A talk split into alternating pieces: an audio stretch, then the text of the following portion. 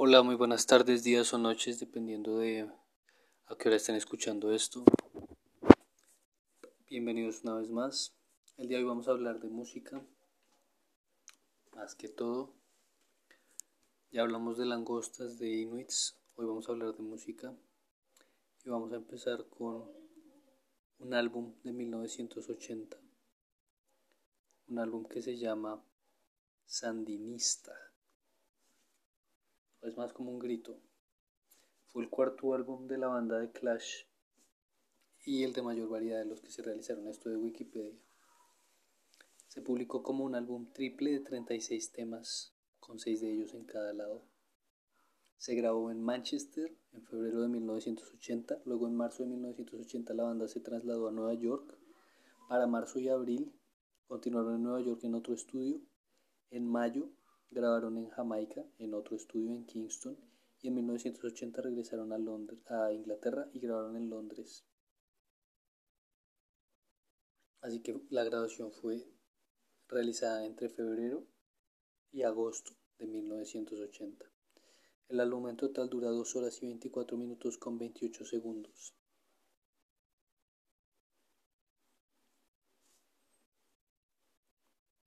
Fue producido por la propia banda el bajista Paul Simonon eh, fue reemplazado durante las grabaciones en Nueva York.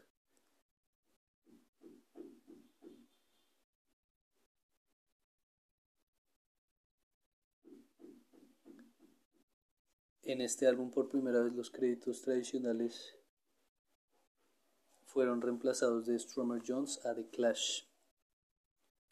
Y en este álbum fue en la única, fue la única oportunidad en la que los cuatro miembros cantaron al menos un tema.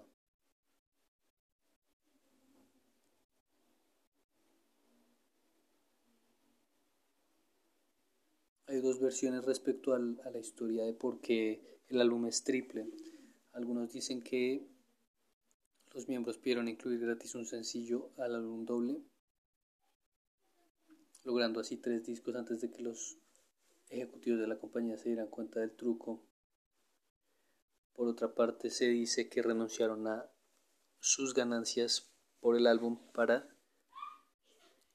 que no saliera tan costoso producir el, disco triple. El nombre se, le puso al disco en honor a la organización guerrillera izquierdista de Nicaragua, el Frente Sandinista de Liberación Nacional, que justo un año antes del lanzamiento del álbum había derrocado al, al dictador Anastasio Somoza. El número del catálogo del álbum FSLN1 hace referencia a las iniciales de la organización.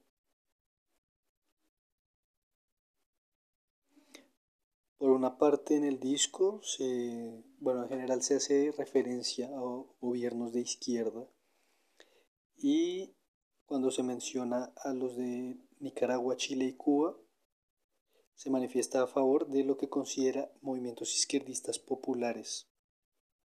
Esto por parte de Stromer, el autor de las letras.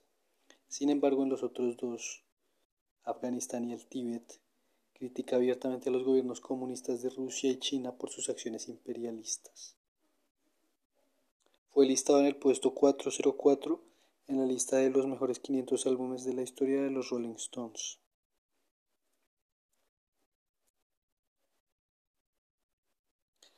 El álbum se encuentra completo en YouTube álbum lo subió Ita de Pesa, un, tal, un tal sujeto con la imagen del, malo de Mario Bros. Wario, Wario, que tiene varios álbumes completos de gorilas, de Red Hot Chili Peppers, de Boston, de Cranberries. Entonces, pues, también recomendado para que lo busquen y lo escuchen.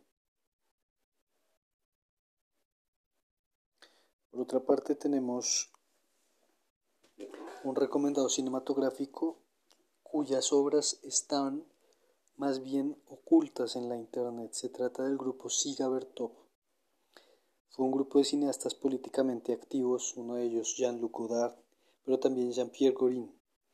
Películas las que hacían eran definidas por sus formas brechtianas, distanciamiento y algo de ideología marxista rechazando la autoría personal.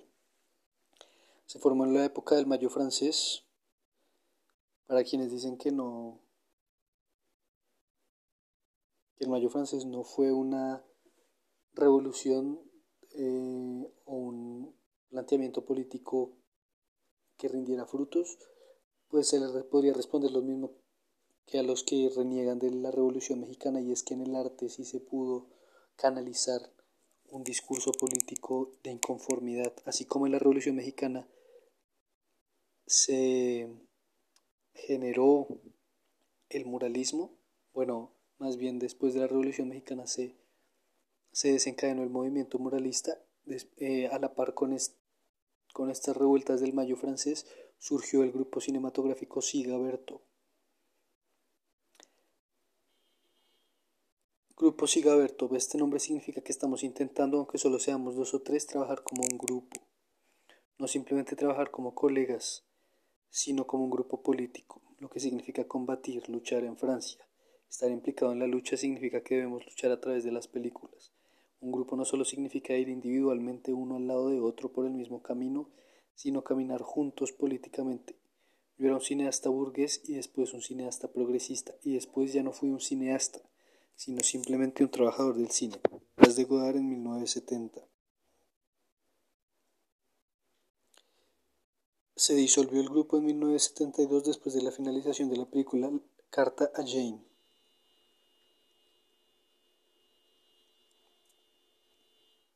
Películas significativas de este periodo. Tenemos un film como cualquier otro, con imágenes de las revueltas estudiantiles de mayo del 68, junto a las discusiones entre tres estudiantes como audio de la Universidad de Nanterre y dos obreros de la fábrica Renault. La siguiente película fue British Sounds en Reino Unido, estrenada en 1969. Bueno, grabada en Reino Unido.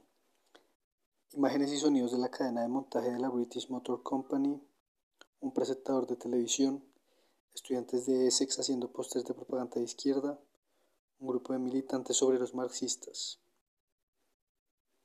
Godard construyó así un film político que estudia las condiciones de trabajo de la clase obrera y las posibles vías revolucionarias. Pravda, término ruso que designa verdad. Trabajó con imágenes obtenidas clandestinamente en Checoslovaquia muestra cómo el cine puede mentirle al espectador y prueba que el capitalismo estaba muy enraizado aún en países del bloque del Este. Otra película de este periodo es Viento del Este y es reconocido como una especie de manifiesto fundador del grupo Siga Bertov.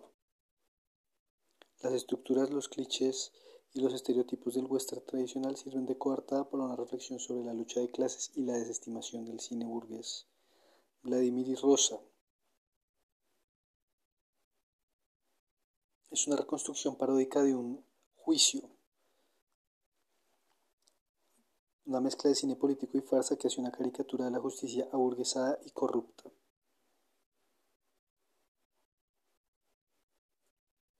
Luchas en Italia es de 1970.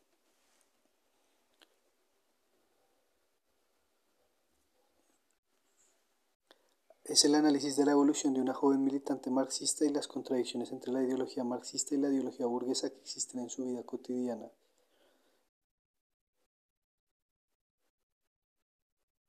Es una excelente muestra de la etapa política de los llamados años Mao del cine de Godard, esto según IDIS.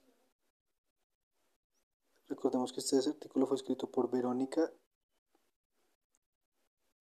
para la publicación Proyecto IDIS.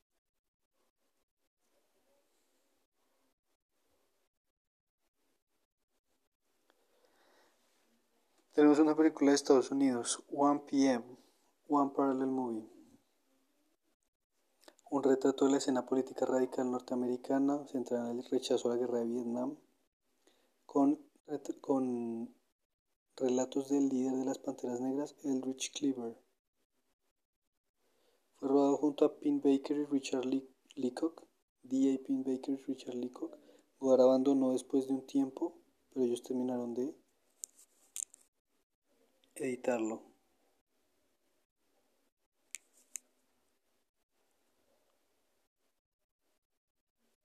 Para 1972 se produjo Carta a Jane a partir de una fotografía de Jane Fonda, en donde esta aparece retratada en Hanoi junto a dos vietnamitas. Godard y Gorin denuncian la hipocresía y falsedad de los medios de comunicación de masas. Y finalmente la última película, aquí y en otro lugar de 1974. Fue rodada en Palestina. Después de varios montajes sucesivos jamás presentados en público, la película quedó inacabada cuando el grupo se disolvió a comienzos del año 73. Fue retomado por Godard después, con Anne-Marie Mieville. Gorin rechazó ser coautor y muestra un retrato desencantado de la etapa militante de Jean-Luc Godard.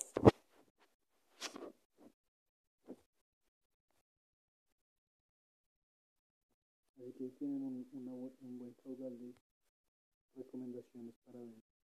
Gracias por su atención y, nos, espero que tengan un.